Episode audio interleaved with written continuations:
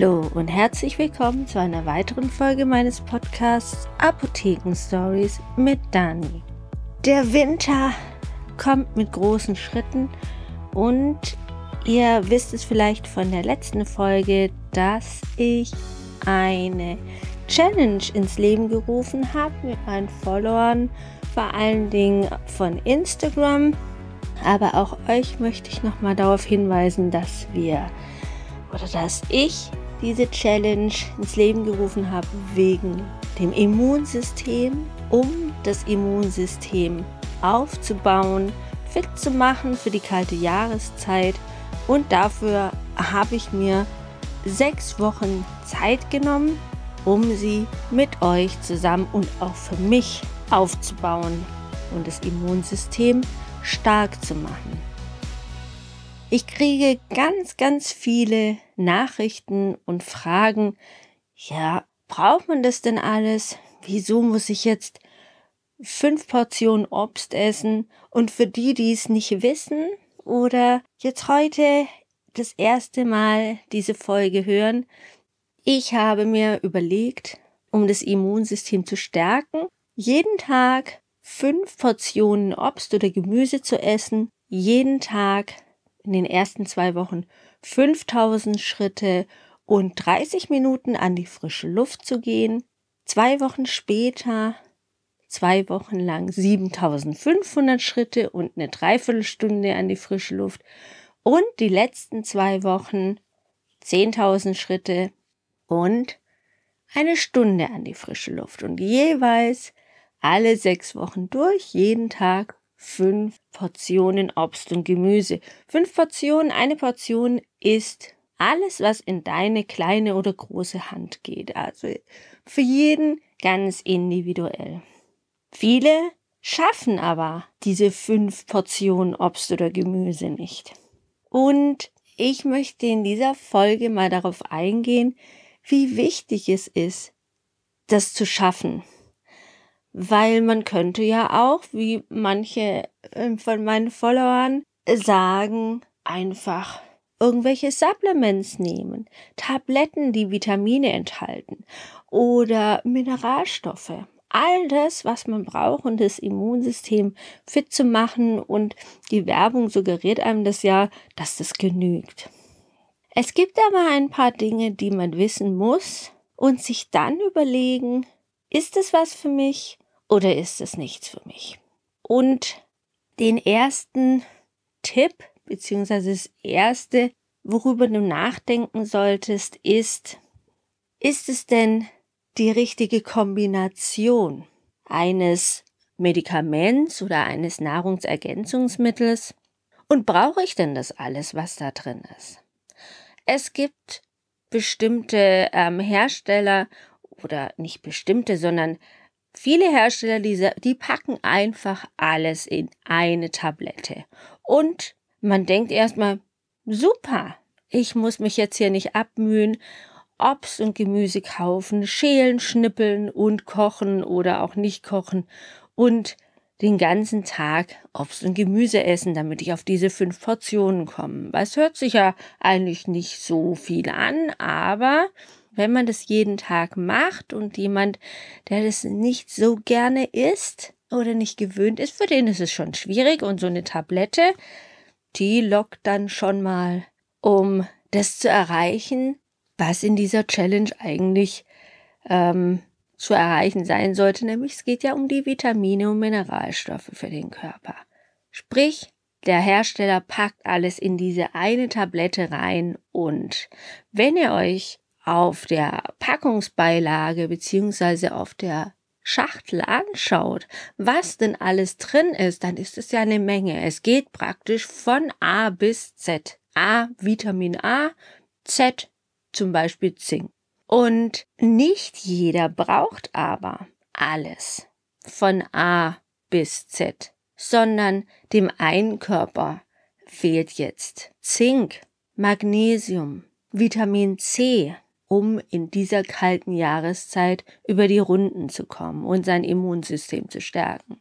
Der andere braucht Vitamin D, aber auch nur im Winter, wenn es dunkel ist, die Sonne nicht so scheint. Das ist ja dieses Sonnenvitamin, hatten wir ja auch schon in der Folge davor. Und im Sommer braucht man das eigentlich gar nicht. Manch einer hat vielleicht Probleme mit, ähm, mit den Augen und denkt sich, oh, Vitamin A ist nicht schlecht. Ein anderer hat aber keine Probleme. Und wenn der die gleiche Menge Vitamin A nimmt, dann ist es zu viel. Und gerade diese fettlöslichen Vitamine, wozu jetzt Vitamin A und Vitamin D zählt, die kann man sehr leicht überdosieren, weil sie der Körper einlagert und nicht gleich wieder verliert, wie jetzt zum Beispiel in Vitamin C, was, wenn es zu viel eingenommen ist im Körper, auch schnell wieder ausscheiden kann. Und das ist schon mal die erste Gefahr, worüber man sich Gedanken machen muss, auch wenn es so einfach klingt, eine Tablette oder ein, ein Fläschchen mit ganz viel Vitamin- und Mineralstoffen ist manchmal auch gefährlich. Und ich möchte noch mal kurz darauf eingehen, fettlösliche Vitamine, habe ich auch schon mal in dem Podcast gesagt, sind all die, Vitamin A, Vitamin D, Vitamin E und Vitamin K. Und das könnt ihr euch ganz super merken an diese Supermarktkette Edeka. Das sind die fettlöslichen Vitamine und die sind mit Vorsicht zu genießen, weil um sie im Körper aufzunehmen, braucht man Fett, also so ein Vitamin D, eine Vitamin D-Tablette einfach so einzunehmen und fettfrei zu leben, ist nicht wirklich sinnvoll, weil einfach viel zu wenig im Körper ankommt. Der Körper kann die Sachen nur aufnehmen, wenn er auch Fett dazu bekommt. Deswegen sage ich zu meinen Kunden immer Vitamin D-Tablette, die ja wirklich sehr viel verordnet wird, nach einer fettreichen, zumindest etwas fetthaltigen Mahlzeit. Das gleiche gilt auch für das Vitamin A. Das sollte man auch mit, wenn man zum Beispiel Karotten isst, geraspelt und ein bisschen Olivenöl oder Rapsöl oder was auch immer. Aber Fett muss dabei sein. Oder ihr schmiert euch ein Butterbrot und raspelt euch da oder ähm, macht euch die Karotte in kleine Scheibchen. Gut, das ist Nummer eins. Ihr müsst aufpassen, dass ihr das überhaupt braucht, was da drauf steht. Und deswegen ist es oft günstiger, einzelne Vitamine oder Mineralstoffe zu euch zu nehmen, weil das viel effektiver ist und eventuell auch vorbeugt, euch mit irgendeinem einzelnen Vitamin überzudosieren. Das nächste Problem kann sein, ist es denn das richtige Salz eines Vitamins oder eines äh, Mineralstoffs? Und das will ich euch am Beispiel von Magnesium erklären.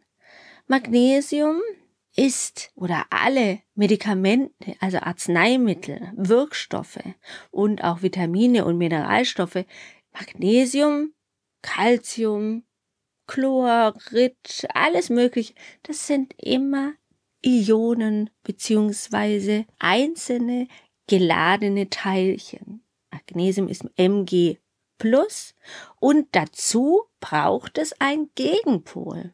Magnesium positiv braucht irgendwas Negatives. Und gerade im Fall von Magnesium wird sehr viel Humbug getrieben, denn Magnesium braucht ein Salz, was organischen Ursprungs ist. Und ähm, viele Hersteller, gerade die, wo sehr günstig sind, machen das nicht, sondern die nehmen ein anorganisches Salz. Das sprich, anorganisch wäre Magnesiumchlorid, Magnesiumoxid. Solche einfachen Salze kann der Körper aber gar nicht verwerten. Er braucht, wenn er Magnesium zu sich führen möchte, ein, ein organisches Salz, zum Beispiel Citrat. Und deswegen ist es wieder auch wichtig, sich von jemandem beraten zu lassen, der sich da auskennt und der euch das sagen kann. Magnesiumcitrat kann der Körper gut verwerten, weil es bringt ja nichts, es einfach nur einzunehmen. Es muss ja auch an Ort und Stelle kommen. Deswegen braucht es ein organisches Salz bei dem Magnesium. Und das ist der zweite Punkt, den ich euch ans Herz legen möchte, dass ihr die richtige Zusammensetzung eures Vitamins oder Mineralstoffs oder hm, auch Arzneimittels mal einnehmt und das kann euch wirklich der Apotheker sehr gut erklären. Eins möchte ich euch noch sagen. Zum Beispiel sind auch manche Pflanzen als, wie soll ich sagen, als natürlicher Rohstoff, als natürliches Element oder Nahrungsmittel wichtig, weil es die richtige Zusammensetzung schon enthält. Weil wenn ihr zum Beispiel als Vitamin C nehmt oder auch nur ein Orangensaftkonzentrat, weil er sagt, okay, die Dani hat ja gesagt, ich soll keine Tabletten nehmen, ich soll keine Supplements nehmen, nicht irgendwelche Säfte, die äh, von der Industrie hergestellt werden, sondern was Natürliches. Dann nehme ich doch einfach mal solche Sm Smoothies und mache die nicht selber, sondern ich kaufe die. Aber nicht nur, dass da sehr viel Zucker noch zusätzlich drin steckt, auch wenn ihr die selber macht, lasst ihr eigentlich, und nicht eigentlich, sondern ihr lasst die wichtigsten Sachen weg, nämlich die Zellulose, die Ballaststoffe, die Schale in der Orange, diese weißen Häutchen. Da steckt alles Wichtige drin. Und wenn wir jetzt bei der Orange bleiben, ihr zerdrückt oder ihr drückt eine Orange aus, nehmt nur den Saft, am besten siebt ihr das noch, wie ich das eigentlich früher immer so gern gehabt habe, weil ich diese Fleischstückchen gar nicht mochte. Aber ihr habt ganz, ganz viel Fructose unten in eurem Saft. Und die Fructose lässt wieder den Zucker im Blut, den Gehalt hochschnell und auch das Insulin steigt. Und das Insulin haben wir gelernt äh, in unserer Zuckerfreifolge, dass das Insulin dieses Wachstumshormon ist und das lässt euch wachsen. Aber nicht in die Höhe, sondern in die Breite. Also deswegen macht nicht Fett Fett allein, sondern es macht der Zucker. Die Kohlenhydrate, die machen Fett. Und Deswegen ist es wichtig, die ganze Frucht zu nehmen. Bei der Orange, klar, die kann man jetzt nicht mit Schale essen, aber da macht ihr euch einfach das so, schält ihr euch das so weg, dass ihr noch ein bisschen von dieser weißen Haut habt. Nicht zu viel, weil die ist ja auch ziemlich bitter, aber auch schon zwischen den Scheiben, zwischen den Spalten der Orange ist ja auch die weiße Haut. Und die ist wichtig, um den Insulinspiegel unten zu halten, dass der nicht so in die Höhe schnellt und der Zucker nicht so in die Zellen kommt. Ich finde, das sind schon ganz, ganz viele Dinge, die man sich bewusst machen muss. Will ich das? Oder esse ich einfach mal einen Apfel oder eine Birne oder eine Orange ganz? Weil damit mache ich, tue ich meinem Körper wirklich so viel Gutes. Dann lasse ich es für heute. Ich freue mich, dass ihr reingeschaltet habt, dass ihr euch das angehört habt und freue mich auf die nächste Woche, nächsten Donnerstag wieder um die gleiche Zeit. Und wenn ihr Fragen habt oder auch Anregungen, dann gerne auf Instagram oder auf meiner Homepage. Macht's gut, bis bald, tschüss.